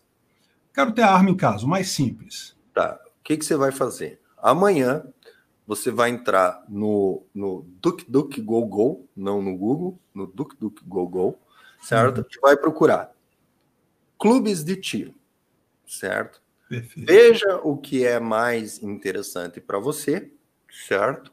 É, vá até lá e diga assim: olha, eu quero fazer uma Gunspiracy, certo? Que a maioria dos clubes tem, que é eles têm vários tipos de arma lá, tem um instrutor, eles uhum. te fornecem a arma, te fornecem a munição, te ensinam um mecanismo, as regras de, de, de, segurança, né? Dedo fora do gatilho, não apontar para o amiguinho, essas coisas assim, né? usar o abafador, o óculos, etc. Certo? E daí é, faz a Gunspires. Eu recomendo primeiro fazer a Gunspires. Você experimentar as armas, ver qual que você gosta. Você descobre o revólver. O revólver ele tem um jeito de atirar, a pistola tem outro jeito de atirar, aí tem o rifle 22 que tem outro jeito de atirar, que pode ser uma porta de entrada, principalmente para quem vai praticar o tiro esportivo depois, uma calibre 12, alguma coisa assim. Uhum. Né? Experimenta as armas. Você vai morrer lá com uns trezentão entendeu? Porque atirar é caro, não tem jeito, certo? Você der lá 15 tiros de cada arma, vai dar uns trezentão, certo? Mas daí você experimentou. Inclusive, você pode tem algumas, alguns clubes que tem loja, aí você vê as armas lá que tem para vender na loja, vê um preço que, que encaixa. Eu recomendo a G2C, o pessoal zoa, mas é uma ótima arma de entrada, maravilhosa, uhum. entendeu? E tem a TS9 também, que daí é uma arma um pouco maior, se você quiser portar depois, fica um pouco inviável, certo? É, e é um pouco mais caro. Tá, ou revólver, da forma que for, certo? Ver os calibres, né? 357 Magnum e tal, não sei o quê, ver os calibres. Experimentou. Porra, para mim, não gostei. Por exemplo, eu levei um, um, sócio meu, que é criminalista, e ele uhum. não gostou de pistola, ele não, não se deu certo, não teve prazer em atirar com a pistola, ele achou muito complicado. Daí levamos ele pro revólver, pô, no revólver ele falou, pô, tesão o revólver, né? conseguiu atirar, se divertiu e tal, importante se divertir, certo? Então, para ele, era melhor um revólver do que uma pistola. Pronto, decidiu que vai comprar arma. Em geral, os clubes têm o despachante lá, certo? Dá para fazer O cara organiza tudo, tudo que você precisa, toda papelada, esse tipo de coisa. Isso. Então, fica um pouco mais caro com o despachante, mas você não precisa correr atrás das coisas, certo? Aí hum. você, por exemplo, que está no Rio, você se fudeu, Peter. Se fudeu. Porque só as certidões é 400 reais. Só as certidões é 400 reais, entendeu? Em outros lugares, a maioria das certidões são grátis, certo? Em geral, você vai gastar uns 100 no máximo de certidão. Mas pegando o, o despachante, né? Então, provavelmente ele vai te cobrar uns 800 reais, porque 400 vai só de certidão e 400 é para remunerar o trabalho dele, certo? O despachante vai organizar toda a tua documentação, tirar todas as tuas certidões e no próprio clube eles te indicam um local para você fazer o psicológico e para você fazer o teste de tiro, certo? Então, uhum. você tem que fazer primeiro o psicológico, Passou no psicológico, você pode marcar o teste de tiro. O psicológico, em média, está custando 150, 170 reais. O teste de tiro para posse, que é esse que você vai comprar a arma, uhum. também entre 150 a 200 reais, depende da munição, depende do instrutor, etc. Certo? Então, você vai gastar em documentos aí mais ou menos uns 1.200 reais, certo? Uhum. Em locais fora do Rio fica um pouco mais barato, dá para fazer por conta também, mas a primeira arma era melhor deixar na mão do despachante para você ter menos frustração, certo? Aí o despachante vai pegar a tua documentação, é, é, o teste psicológico, o teu teste de tiro, as tuas certidões, é, vai te pedir o comprovante de residência, um comprovante de ocupação lícita, certo? Então você vai precisar pegar uma declaração, um contrato que você tenha com o fornecedor, depósito na tua conta, se você tiver OAB, pega a tua OAB, pega uns processos lá, você pode ser até réu no processo lá, dá print lá no Projude lá, é, tem que comprovar uma ocupação lícita. Eles consideram que ocupação lícita é ocupação remunerada. Caso você entre e seja indeferido, no site do ProArmas tem o recurso pronto para isso, faz o recurso lá, certo? Deu o despachante dá entrada para você na Polícia Federal, você vai aguardar vai chegar uma hora, o despachante vai te ligar e falar: Ó, oh, Peter, saiu a tua autorização de compra, pode ir lá na loja comprar arma, certo? Aí você vai na loja e compra a arma. Paga, parcela, faz do jeito que você quiser. A loja vai emitir uma nota fiscal. É importante você perguntar na loja qual arma que você tem a pronta entrega. Está faltando arma no mercado. Está caro. Não sabia. Porque está faltando arma no mercado. A Taurus não consegue produzir a quantidade de arma que está sendo comprada. Tem arma que a Taurus está faturando para 60, 90 dias, certo? Então, é, pergunte se tem. Então, às vezes vale a pena pagar um pouco mais caro na arma, sendo que o cara tem a pronta entrega na loja, certo? Ele tem no estoque dele. Aí, comprou, emitiu a nota fiscal, o despachante vai fazer o trabalho de fazer o registro e tirar a tua guia. Daí, depois de uns dias, em média aí, nas polícias federais, onde não está demorando muito demorado, está levando aí uns 45 dias desde que você deu entrada na Polícia Federal até você estar tá com a tua guia na mão. Tá com a guia na mão, pega a arma, né? Antes de levar para casa, já vai na loja e já compra o seu limite de munições que são 200. Já compra as 200 munições lá, compra um tanto de munição de defesa, um tanto de munição da mais barata lá de treino, entendeu? Uhum. Faz um estoquinho de munição, certo? E daí você já é um libertário é, sintomático, certo? Que tem pelo menos um pau de fogo aí para é, é, é, se defender, fazer a sua autodefesa sem precisar ligar para o 190, nem para a empresa de segurança privada, que hoje em dia não é bem empresa de segurança privada, porque é tanta regulação que é uma empresa estatal, na verdade. É, eu, eu vi um caso de, um, de, uma empresa de segurança privada muito interessante lá, em, lá nos Estados Unidos. O cara fez a, a, a palestra dele lá no Anarcapulco, é bem interessante esse troço. Eu, eu, acho que esse troço vai pegar, velho. Não, não tem no Brasil ainda, mas um dia chega lá. É, o, o Alfredo é, Hermas está me lembrando de uma coisa aqui, que é, é. Vocês sabem que eu sou mecânico armeiro, né? Não eu, sabia no exército, quando eu servi exército, fui voluntário para servir exército, maluco com 18 anos, não sabe como é que é, não tinha nada na cabeça. Fui é, voluntário para servir exército e aí me deslocaram para ser mecânico armeiro lá no exército. Eu brinquei de montar é, fuzil .50, dar tiro fuzil .50, um negócio legal que dá para fazer lá. Agora, César, a gente já está tá encerrando aqui o nosso, o nosso bate-papo. Eu queria é, é, falar uma outra coisa contigo. Olha só, hein? Outro dia eu fiz um vídeo sobre o aquele cara, o caramba, como é que é o nome dele? Jorge Soros. E daí tu respondeu que tu não gostou do meu vídeo. Beleza, vamos, vamos conversar sobre isso. Vamos, vamos ver os argumentos aí desse troço. É, o meu vídeo, eu fiquei muito chateado que o pessoal é, é, criticou a coisa sem é, ter percebido o que, que eu fiz ali no vídeo. Né? A minha ideia ali era falar: olha só, mesmo que você considere que o cara tem uma boa intenção, o que ele fez ainda foi errado. Você concorda com isso ou não? Como é que você viu aqui? lembro melhor, eu lembro da treta, mas eu, é tanta treta que eu não me lembro exatamente de qual. Eu coleciono, sabe? Então, ah. é, é, eu, eu, lembro que eu falei que estava errado, mas eu não lembro exatamente o que era. Se puder me lembrar um pouquinho melhor, contextualizar um pouquinho melhor. É, então, eu fiz um vídeo contando a história do Jorge Soros. Certo. E no meu vídeo, embora eu tenha criticado o cara pra caramba, eu falei que, pô, de repente o cara tem uma boa intenção, ele queria realmente fazer uma. Né, ele queria uh, fazer coisas positivas. A ideia da Open Society dele era uma ideia positiva de ter de ter, é, de ajudar pessoas que são contra governos no mundo todo. O problema é que daí ele desambou, desandou para a esquerda. Ele ajuda muito. Mas não foi nesse vídeo que a gente tretou, a gente tretou com outra coisa. Então eu não estou lembrado.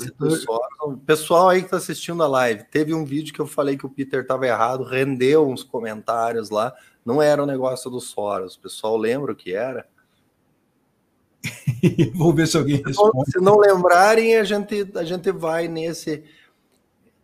Ó, o Rank está falando, não foi isso não, Peter. A crítica era sobre a situação de proibição das vacinas. Ah, então era não, outra... foi do leite condensado, foi do leite condensado, verdade. Ah, foi, foi do leite condensado. Que eu disse que é, era uma licitação e que, apesar de estar tá escrito lá, é, se você usasse a, a, o contexto geral, você perceberia que ali não era é, é, o uso do, ali não era um superfaturamento, que não fazia sentido os caras superfaturarem 300 reais. Foi isso, foi isso que foi o, o, o, que o que eu comentei lá que rendeu mais coisa. Foi o que teve. Podemos classificar como treta. Não, beleza. Isso, o que eu falei, o que eu falei, assim, eu, não, eu concordo contigo. Depois eu até fiquei sabendo que teve até uma declaração do próprio cara falando que, que foi isso mesmo, que era uma caixa, não sei o que lá, e, e tudo esclarecido.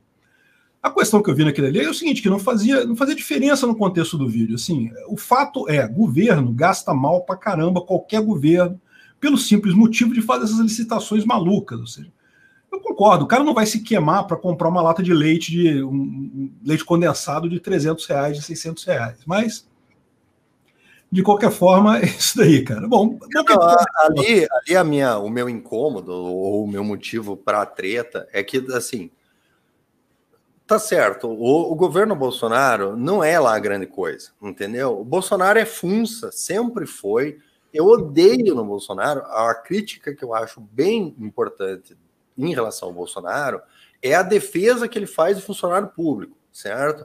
O Bolsonaro acha que todo funcionário público é bonzinho, é maravilha, é tudo bonzinho. Inclusive, né, posso trazer para vocês em primeira mão que o Bolsonaro descobriu essa semana que não era isso.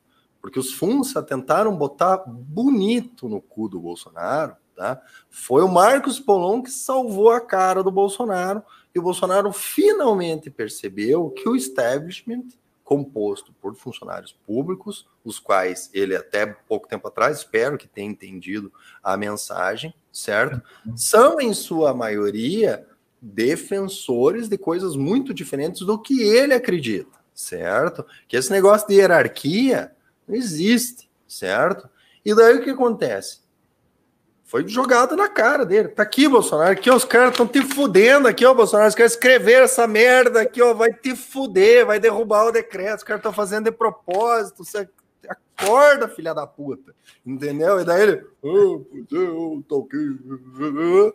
E percebeu, certo? Inclusive, o Polon fez que o Funça apostasse o cu dele, né? E o negócio ia dar certo, certo? Então, assim, isso é uma crítica construtiva em relação ao governo Bolsonaro, eu acho importante. Só que eu vejo muita gente criticando o Bolsonaro por hum. motivos é, bobos, certo? Porque não querem criticar pelo motivo real, né? Então, por exemplo, eu vejo muito maconheiro criticando o Bolsonaro porque é maconheiro certo? Eu sou maconheiro, eu queria fumar maconha e o Bozo não me deixa fumar maconha, entendeu? Só que ele não pode criticar abertamente, porque ser maconheiro é que nem onça. Todo mundo acha lindo, todo mundo acha maravilhoso, mas ninguém quer ter em casa, né? E daí o que acontece? É, o cara, como ele não pode admitir, eu sou maconheiro e eu não gosto do Bolsonaro porque o Bolsonaro não me deixa fumar maconha, ele fica usando subterfúgios outros que não tem nada a ver, que todo mundo sabe que o cara tá cagando para essas coisas, para te criticar o governo de forma lateral, certo? Uhum. De forma escondida, certo? Isso me irrita profundamente, certo? Então, é, eu acho que para bater no Bolsonaro por motivos laterais, a gente já tem bastante gente, certo? E a grande questão é a seguinte: o Bolsonaro, infelizmente, certo? Ele é, é, é, vai continuar presidente, espero que ele continue presidente, porque ele é detentor do monopólio. Qual político que defende que você tenha um fuzil T4 em casa como ato político? Não é para se defender de bandido, é para se defender de governador filha da puta que manda você ficar em casa. Qual outro político? Infelizmente, o Bolsonaro tem monopólio disso. Não tem outro político. Ah, mas o Amoedo defende armas. Teu cu, meu amigo, teu cu. Não, não, aquele, não. aquele moeba lá não defende merda nenhuma de arma, entendeu? Ele é um, aquele cara um babaca, não sabe é, nada. Armamentista mais, entendeu? Uhum. Na lista de prioridade deles, a arma tá por último, certo?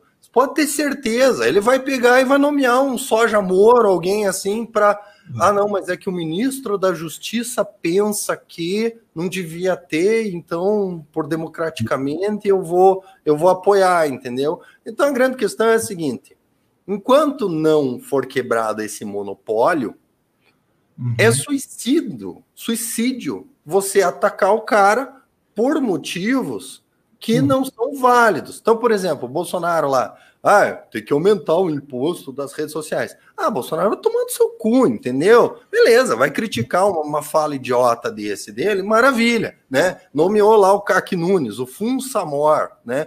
Oh, ele tem alta produtividade. Sim, Bolsonaro, alta produtividade porque o cara não lê a porra do processo que julga. Você entra lá no site do TF, filtra lá, né? Ministro Cac Nunes, né? Decisões. É uma depois da outra, tudo copiado. Às vezes o cara não acertava nem o nome da parte no processo, entendeu? Alta produtividade. Sim, alta produtividade de merda, mas alta produtividade, entendeu? Cabe uma crítica nesse sentido? Cabe, entendeu? Agora, você fazer uma crítica para fragilizar o cara, né? É, mas esse ponto, a minha crítica no vídeo era ao gasto do governo, não era o Bolsonaro em si. Eu aproveitei o gancho do que estavam criticando ele por isso, botei isso lá no vídeo. Mas pô, a crítica geral falava sobre governadores, sobre prefeitos, sobre o STF. Eu levantei naquele vídeo gasto é, ilegítimo de todo mundo. Eu aproveitei do Bolsonaro porque estava na onda ali. Eu falei, porra, nego vai clicar e clicou pra caramba mesmo por causa disso. E o nego entrou com essa. Então, assim, eu, eu, é, o meu ponto ali, só para esclarecer isso, não tem nada, não. Assim, não estou dizendo que eu acerto sempre vídeo, não. Sempre volta e meio eu faço vídeo meio merda aí mesmo, mas Nesse caso, o meu ponto ali era criticar gasto de governo de forma geral e entrou o Bolsonaro. É, mas eu, eu não sei se você notou, mas assim, ó, o meu comentário dificilmente é para criticar o, o autor do vídeo. Uhum. O meu comentário é para controlar a turba, entendeu? Porque tava uhum. cheio de maconheiro que não gosta do Bolsonaro porque é maconheiro. Não, é, o Bolsonaro é corrupto. Lá, o cara roubou trezentão no leite condensado. Ah, vamos tomar no cu, bando de maconheiro, filha da puta. Entendeu? É, é isso, é isso, entendeu? Os caras vão fazer uma crítica construtiva, tipo, porra, não tinha que estar tá comprando leite condensado. Não. Beleza. Beleza, entendeu? Ah, acho que... não compra leite condensado porque os funça lá do exército tem almoço. Não tinha que ter almoço, entendeu? Não tinha nem ter que ter exército privatiza tudo lá, contrata é, mercenários e pronto. Aí, bem. Aí o que, que o cara é? O cara é maconheiro. Ele não quer admitir que é maconheiro, que não gosta do Bolsonaro porque é maconheiro. Aí ele se abraça no. Ai, mas o Bolsonaro é corrupto igual todos os outros e não sei quem, fora Bolsonaro, viva a moeda, entendeu? Daí essas coisas, daí eu comento lá com bait, criticando é. você. É justo para que as pessoas entrem. E tanto dá certo que você pode ver, acho que tem umas 20 respostas lá no meu comentário. É o meu, é o meu, é o meu lazer, é o meu lazer. Eu faço uns comentários de bait assim, mas para gerar discussão, etc. Que nem hoje eu fiz um comentário lá, a mulher pegou e começou a falar da cloroquina, não sei quem, não sei o quê, porque não funciona, que isso, que aquilo, que a opção é ficar em casa. Eu falei, sim, eu concordo, né? E o que, que você acha do governo, inclusive, proibir e é, fiscalizar, multar e depois prender quem for obeso. Porque é um critério de. de, de é, é, como é que chama? É risco, é, de né? risco, entendeu? Então, se o Estado tem o direito de me prender em casa para me proteger, eu acho que o Estado devia ter o direito também de fiscalizar quem está comendo e está ficando gordinho. Se ficar IMC acima de tanto, multa continuou, vai para o gulag. Vai para o gulag, aí o Estado Pronto. alimenta com ração lá e emagrece. Tudo para o seu bem. Qual que é o problema? Daí a mulher, mas a mulher pirou. Não, porque a obesidade é uma condição de saúde, não sei o que. O ainda pegou uma identitária lá de. Porra. É, entendeu? Agora, falar um negócio. Essa, essa briga da oposição com leite condensado, eu achei uma besteira. Aquilo ali não tinha nada, não ia dar em nada aquilo ali. Me preocupa mais esse ataque que estão fazendo agora no caso do Daniel Silveira. Tu, tu viu esse caso? Tu estava ligado nisso? Qual é a sua opinião? Você acha que, que falou merda mesmo o cara? Devia, devia pegar uma cana aí? Ou... É, não, eu, eu, eu, eu acho, eu acredito, perdão. Inclusive, estava discutindo com o pessoal lá do canal do, do ProArmas hoje, né? Que o pessoal entra muito nessas piras de ah, não, porque tem que acabar com o foro privilegiado, tem que acabar com isso, como se isso fosse uma redução de privilégio. E eles não entendem que, na verdade, essas pessoas elas são especiais porque elas têm um, um poder dever, certo? Então, uhum. por exemplo, o, o cara lá, o, eu não lembro o nome dele, é Daniel Silveira. Daniel Silveira. Isso. Ele é um parlamentar da palavra parlar, que é falar. Então as pessoas acham que a função primordial do político, né, do parlamentar, é roubar. Aí a segunda função é fazer lei. Aí a terceira função, e eles não lembram que a função do parlamentar é parlar, é falar. E falar o quê? Falar aquilo que as pessoas é, não podem falar ou porque tem é, dogma, ou porque tem proibição legal, ou porque tem qualquer tipo de intervenção, ou estatal ou social, que impeça que certas ideias sejam postas à luz, certo? Então, por exemplo, ah, eu acho que todo mundo que usa coldre axilar e tem mais de 1,80m tem que ser fuzilado no meio da rua. Você tá errado, dentro da lógica libertária, tá errado alguém achar isso, Peter? Ah, achar, se você tem essa opinião, você fala isso, não tem nada demais. Tem nada demais, certo? A questão é a seguinte: existem pessoas que acham isso? Vamos supor que existe um grupo de 10 pessoas, certo? Uhum. Se não existe ninguém autorizado a falar aí a público e dizer assim: olha, eu acho que a solução do Brasil é pegar todo mundo que tem mais de 1,80m e usa coldre axilar e fuzilar no paredão. Entendeu? Uhum. Se ninguém puder trazer essa ideia à luz, essas pessoas vão saber que essa ideia é uma ideia imbecil como? Entendeu? As pessoas não têm como saber. Então, o parlamentar ele tem a imunidade constitucional justamente para que ele possa trazer à luz as ideias da sua parcela da população para que elas sejam objeto de escrutínio. Se for uma ideia completamente imbecil, as pessoas vão dizer: não, velho, isso é ideia imbecil, entendeu? Isso aconteceu no nosso mundo do tiro. Tinha muita gente que pensava que o, o bigodudo lá, criador da avestruz do CAC tem porte, era o gênio, entendeu? Ele era o, a palavra final no negócio de tiro, entendeu? E daí eu surgi com o meu canal, comecei a falar, só que eu não falava assim, olha, eu sei que eu sou membro do conselho, não sei quem, não sei quem. Eu falava, não, o cara tá errado por causa disso, disso, disso, disso, disso, disso, disso. Se você ler ali aqui, se você ver a jurisprudência, se vocês. Eu provei por A mais B que o cara tava errado. E o que acontece? Esse cara, ele fez um embate comigo. Eu gravava um vídeo explicando as coisas, ele gravava um vídeo me chamando de idiota. Aí eu gravava um vídeo explicando as coisas, ele gravava um vídeo me chamando de idiota e reafirmando as ideias dele, certo? E daí o que acontece? Esse cara caiu no ostracismo. Ninguém mais leva o que ele fala a sério. Ninguém mais leva o que ele fala a sério. Inclusive, esse cara interferia nas elaborações das legislações, e é por isso que saía tanta merda. Esse cara foi excluído da elaboração das legislações, certo? Por quê?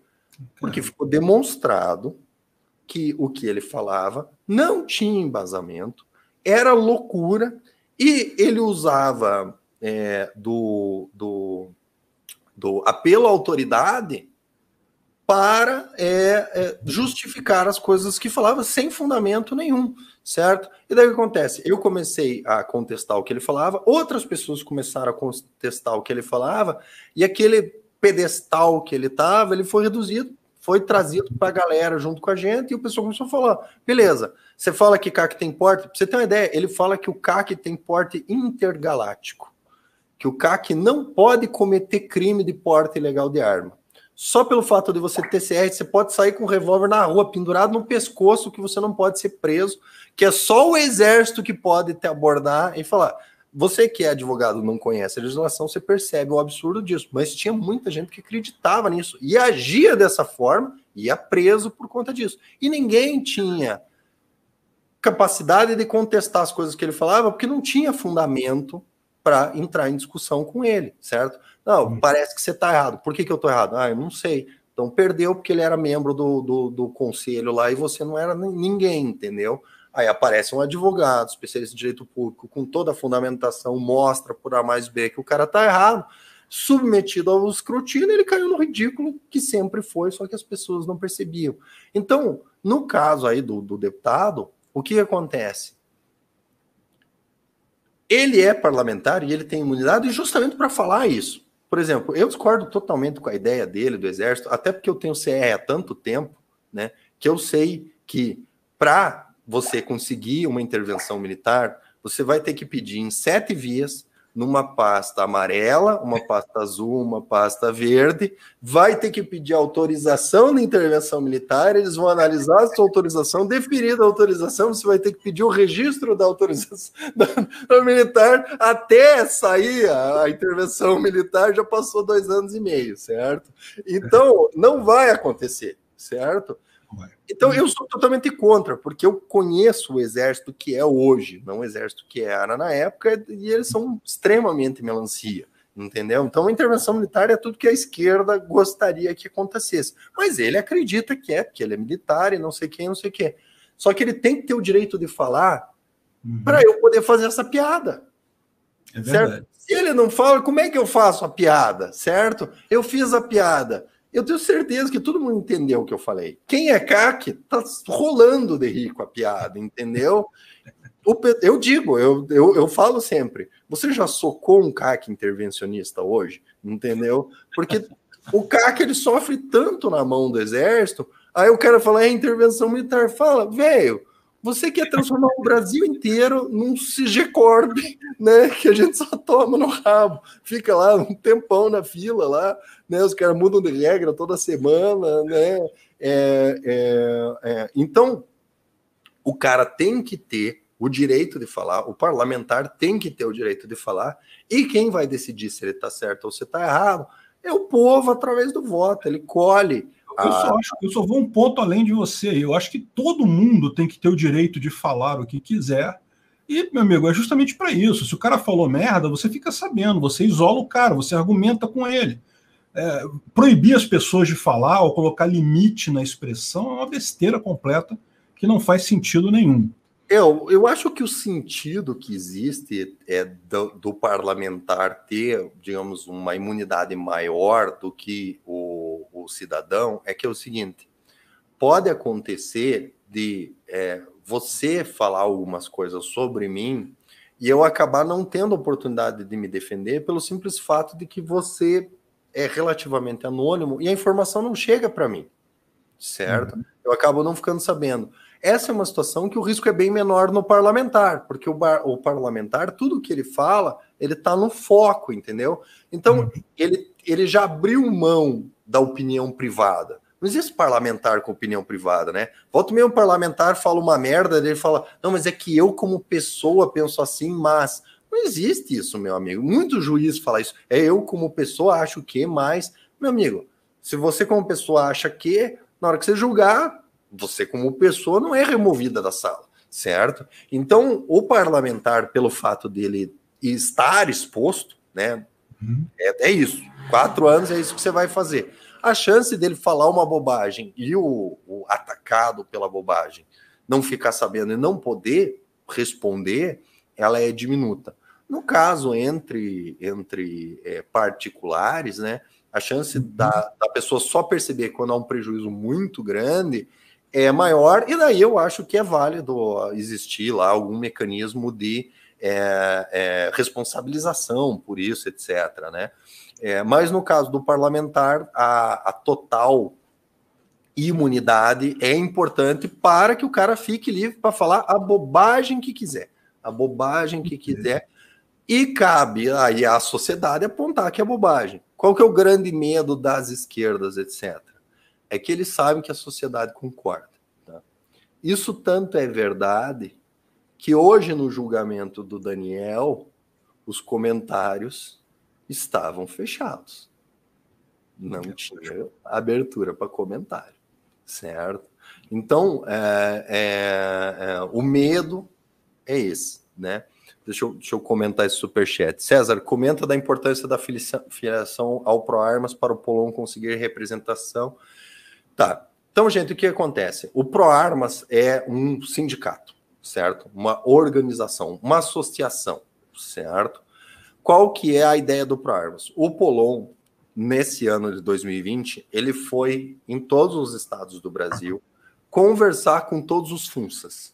Então, ele fez reunião com os chefes da Polícia Federal, Polícia Rodoviária Federal, Polícia Militar, Polícia Civil, Polícia Federal e as RMs dos exércitos para uma coletar informações de folclores tirados da bunda, e conversar com essas pessoas, apontar erros para que eles, de forma autônoma, se corrigissem, tá?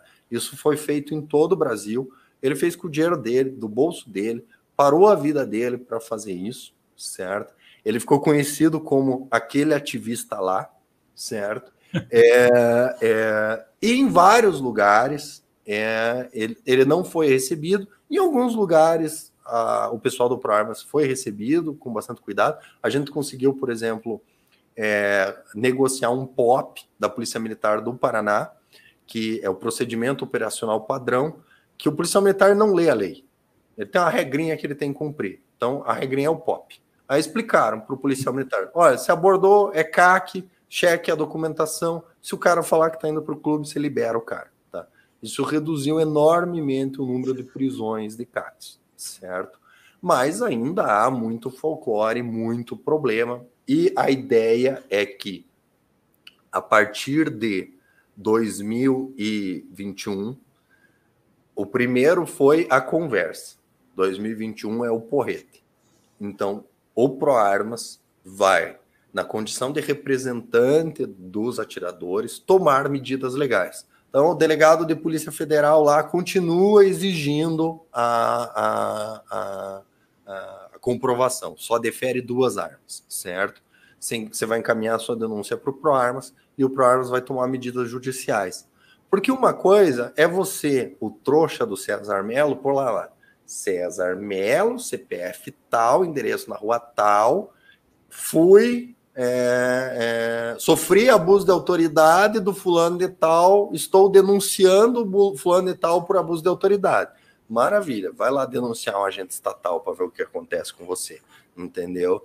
Né? Aí os caras vão descobrir que há cinco anos atrás aconteceu isso, aconteceu aquilo, etc. Né? Quando recebe lá uma malha fina da Receita Federal, o, o Estado não, não tem problema para te fuder, entendeu? Só Se que. Se o Estado quiser te ferrar, meu amigo, ele te ferra. É. Só que o que acontece? Se você, se o ProArmas fizer isso em seu nome, você não aparece, você está no bolo. Olha, tem vários atiradores que nós não vamos mencionar o nome que tiveram, sofreram essa ação e uhum. estamos pedindo uma correção. Caso a correção não ocorra e a conduta seja reiterada, artigo 33 da Lei de Abuso da Autoridade. Queremos processar criminalmente o FUNSA por isso. Uhum. Outra questão é a seguinte: ah lá, teve o STF derrubou a, a, a redução de impostos completamente ilegal, certo? O Instituto Igarapé, o pessoal do Jorge Soros, todos se habilitaram como amigos cúria na ação, uhum. certo? Então, todos eles vão defender que está certo, que é, que é isso, que é, é inconstitucional falar de arma, certo?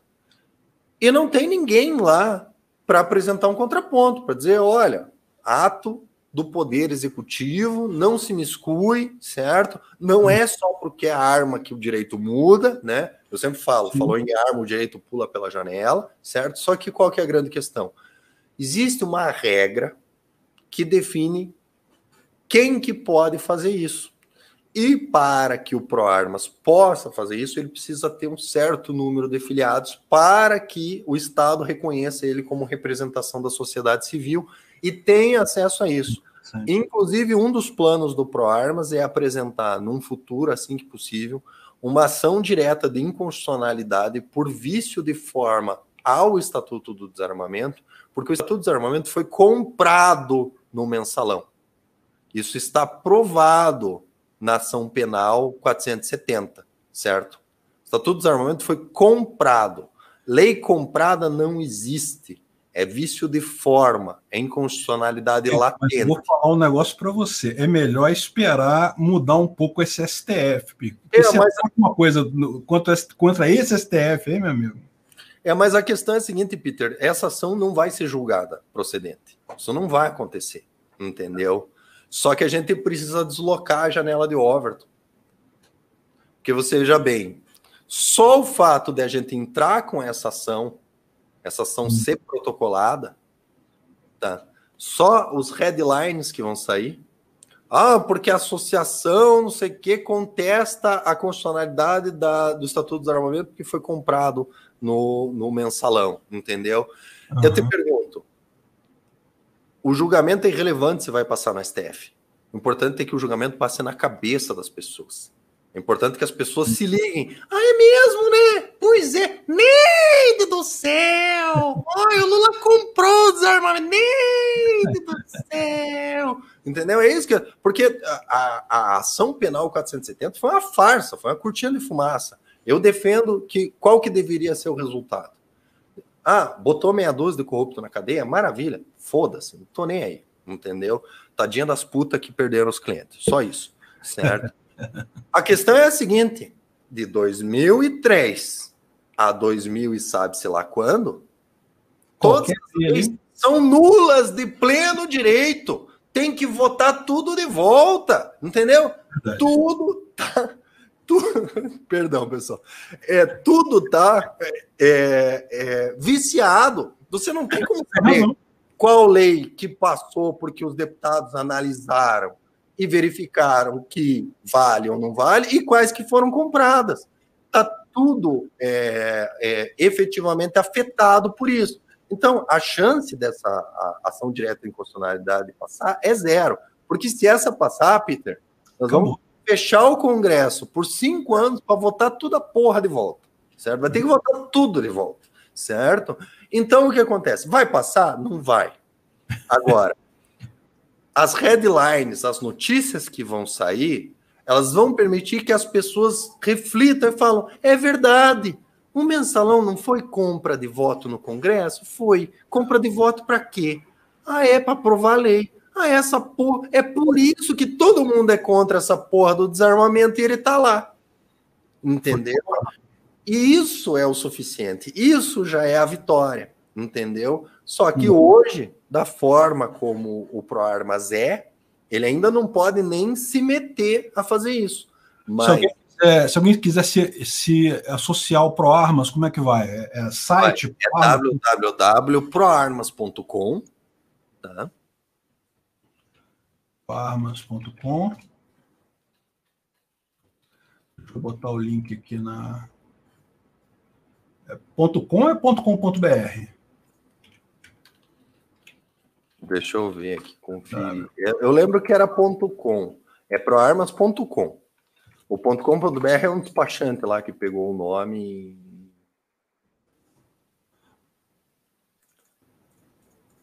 ProArmas tem algum ponto, alguma coisa, alguma. Não, eu acho, acho que por azar o site deve estar fora do ar lá. Mas, ah.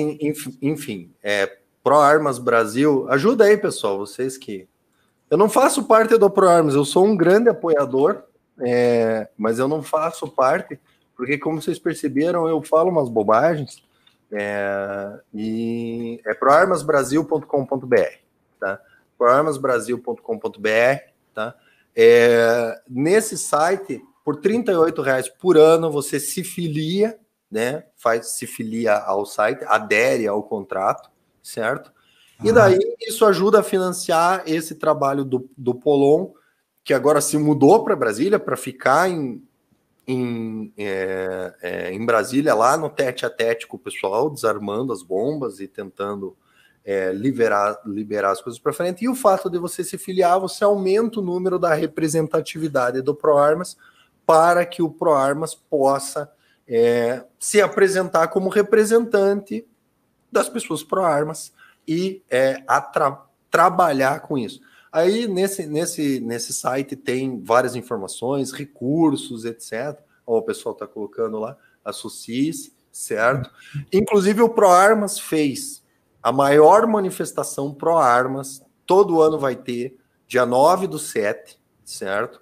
Foi todo mundo para Brasília, a gente juntou 5 mil pessoas que pagaram do próprio bolso, em plena pandemia, a manifestação mais ordeira, tá? E aí vem um, um grande ponto. Eu sei que o pessoal que é libertário é, não acredita em democracia, etc, etc. Vocês falam lá do negócio do algoritmo, que eu ainda não entendi exatamente o que é, mas eu acho que é mais ou menos isso. Estou chutando, tá? Uhum. Me corrija se eu estiver errado.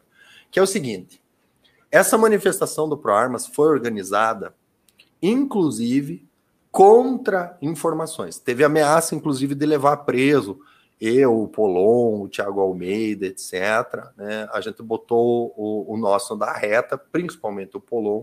A princípio, quando o Polon deu a ideia, eu fui contra, mas depois eu fui convencido de que eu estava errado, graças a Deus, certo? E qual que era a ideia? Fazer uma manifestação apartidária. O, o foco era nós queremos o direito a armas e o mote do Pro Armas é não é sobre armas, é sobre liberdade. E é fato. Não tem nada a ver com arma. Não tem nada a ver com arma. Tem a ver com liberdade. Certo? É, então, o que, que, acontece? O pessoal foi para Brasília, teve é, cancelamento de voo. Meu voo foi cancelado três vezes para ir. É, é, teve um monte de problema, mas a gente conseguiu reunir 5 mil pessoas de forma ordeira. É, o pessoal lá que falou, falou: olha, manifestação mais ordeira em muitos anos aqui hum. é, na, na, na, na, esplanada, né?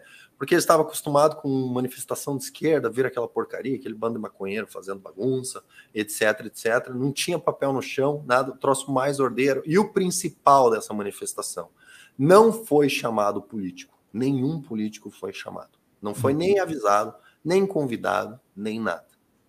Aí, no 9 do 7, os políticos estavam lá, acho que era uma quinta-feira, né? Aproveitando as suas regalias, olharam pela janela e viram aquele monte de gente, todo mundo organizadinho, vestido de branco, igual, com a bandeira do Brasil. Olharam e falaram assim: hum, que, que é esse monte de gente, hein? Ah, um, um tal de pro-armas, eu não sei quem, quem que é, que, que é. E os políticos pediram Anotem a palavra. Notem a palavra. Os políticos pediram para subir no caminhão e dar uma palavrinha. Isso fez, essa manifestação fez assim, ó. Hum, aquela água na boca. Entendeu? Então, gente, eu não sei, daí você me corrija se eu estiver certo, Peter, mas eu acho que isso é a essência do agorismo. O que, que é? Ah, o Estado é ruim, é uma merda? É. O Estado vai deixar de existir amanhã? Não, não vai. O Estado está aí? Está. As regras estão postas? Estão. Você vai continuar jogando dama enquanto o tabuleiro é de xadrez ou você vai aprender a jogar xadrez e vai movimentar as suas peças? Então a ideia do ProArmas é essa. Os políticos estão aí? Estão. As leis vão continuar existindo? Vão continuar existindo. Elas têm possibilidade de serem mudadas? Tem. O político vai mudar porque ele tem bom coração, não é sobre armas, é sobre liberdade? Não. Ele vai mudar porque ele acha que ele ganha voto. Porque ele é um filho da puta. Sim, ele é um filho da puta. Mas ele é o nosso filho da puta. Entendeu? Ele é o nosso. Porra, cara! Porra! É nosso filho da puta, entendeu? E daí, é, o cara vota a favor da lei. Eu tô cagando se o cara votou porque ele ele é, é, concorda, ele acredita, ele isso, ele aquilo. Não. Ele votou, mudou a regra. Eu posso ter o meu fuzil T4? Posso. Foda-se. Foda entendeu? Então, a, a grande questão, que é, aí é uma ideia do, do Polon, especificamente do ProArmas, que é uma ideia genial, é a seguinte: criar efetivamente um movimento com um objetivo específico e demonstrar para os caras vocês querem voto? Vocês querem garantir a sua reeleição? Então tá aqui, ó, um grupo de pessoas influentes, com grana, com contato, que uhum. sem apoio do governo enche a esplanada no 9 do 7, certo? Secou a boquinha do, da licitação, disso, daquilo, cola com a gente, cola com a gente. Porque o que acontece? A gente tem no Congresso hoje 30% de esquerda radical desarmamentista que estão lá pagos para serem desarmamentistas, certo? Esses caras não têm conversa. Esses caras não vão mudar o voto deles. Se eles uhum. mudarem o voto deles, o Soros vai lá e faz o fiofó dele, certo? É, não, não tem. Ele tem um dossiê do cara. Ele tem um dossiê do cara, né? Ele uhum. foi lá, pagou lá a puta, o homem, sei lá o quê, Deu pro cara transar, tirou foto, filmou tudo e falou aqui, ó, filho, seguinte, nós temos tudo aqui. Você vai fazer o que nós vamos mandar, entendeu? Esses caras não vão mudar o voto. Aí você tem lá também uns 20% de armamentista mesmo, a galera da arminha com a mão e tal, Major Olímpio, é, não sei o que, o, o Rui Garay, o Eduardo Bolsonaro, o Flávio Bolsonaro, essa galera que é pró-armas. Pró uhum. Não quero saber. É pró-armas, é, então eu voto sim, certo? E o resto, o resto, eu classifico como armama foda-se. Que é assim, e aí, vamos liberar o porte? É, vamos. É. Vai dar voto ou não vai dar voto? Né? Eu ganho alguma que coisa. eu ganho com isso? Entendeu? O que, que eu ganho com isso? Entendeu? Ó, velho, tá aqui, ó. Tem 50 mil pessoas no 9 do 7 que vieram para Brasília para é, é, manifestar a sua intenção. Pense quantos votos cada pessoa desse, porque não é aí é, com o risco de parecer preconceituoso, mas não é qualquer bosta, entendeu? Um cara que pode, num dia de semana, ir para Brasília, não é qualquer bosta. Entendeu? Não é massa de manobra, é uma pessoa influente no seu meio, certo? Se ele disser, fulano de tal vai ter voto, você pode garantir que o cara, pelo menos uns 100 votos, ele arranja, certo? É isso aí. César, deixa eu falar um negócio contigo.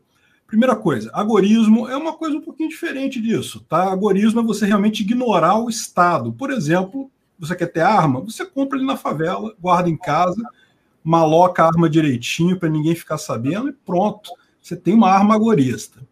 Mas eu concordo com a sua opinião, a gente não pode ignorar o Estado e fingir que ele não existe e, e deixar para lá.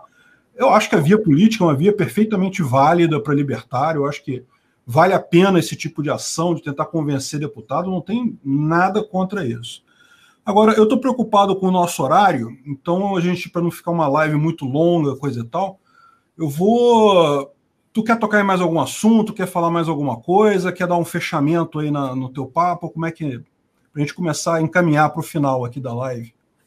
Eu, é, eu, eu acredito, né, para a gente finalizar, que é importante que os libertários. E, gente, eu pego no pé de maconheiro, é, é de piada, entendeu? Na verdade, eu não tô nem aí, certo? É, eu acho que o, o, maconheiro, cara, se você tem suas posses é, e você usa maconha, e quando der problema, e vai dar problema, tá? Te garanto, vai dar problema.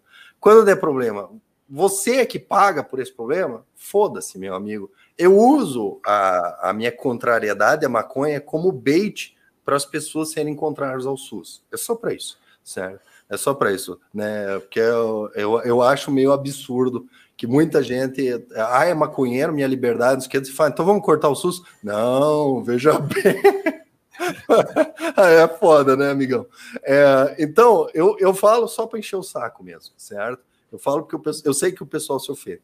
É, mas, voltando ao tema do, do, do Polon, a grande sacada que ele teve, que eu, que eu concordo, é isso: é usar o sistema político para a gente levar à frente as nossas pautas é, é, usando isso, usando os armama foda-se, entendeu? Olha, se é, você votar as nossas pautas, a gente põe para cima. Se você for contra as nossas pautas, a gente põe para baixo. E uma grande sacada do, do, do Polon foi o seguinte: Peter, você sabe como é que os Funça conseguiram ganhar 10 vezes mais do que os trouxa pagador de DARF ganham? Ué, porque eles estão do lado do, do, de quem dá, quem tem as regras, eles vão pedindo aos pouquinhos e chega lá, pô. É um, é um, não é bem isso. É o seguinte: sabe como é que eles fizeram?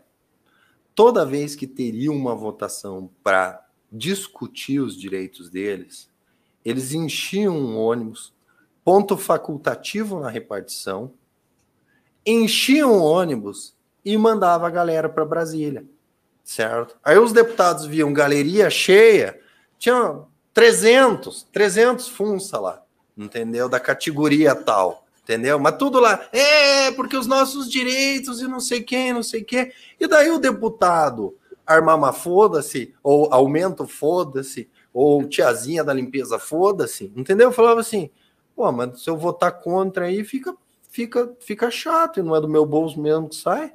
Voto sim, voto sim, eu sei quê, o, o, o deputado não sei quê. E a grande sacada do Pulon é essa. Nós vamos fazer que nem funça.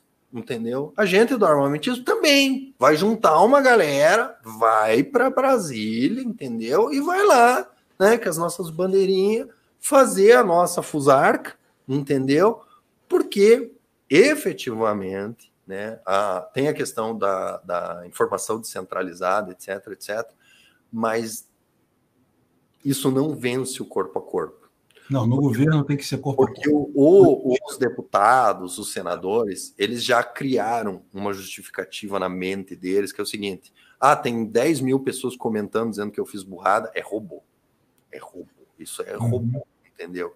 Só que a questão é a seguinte: se o cara olhar pela janela e ver 10 mil pessoas no gramado, como Aí. é que ele vai se convencer de que é robô? Não vai ter como ele se convencer de que é robô. Então, eu penso assim: ao pessoal que é libertário não, não colocou essa questão das armas em, em, em, em, em pauta, ainda não pensou sobre isso.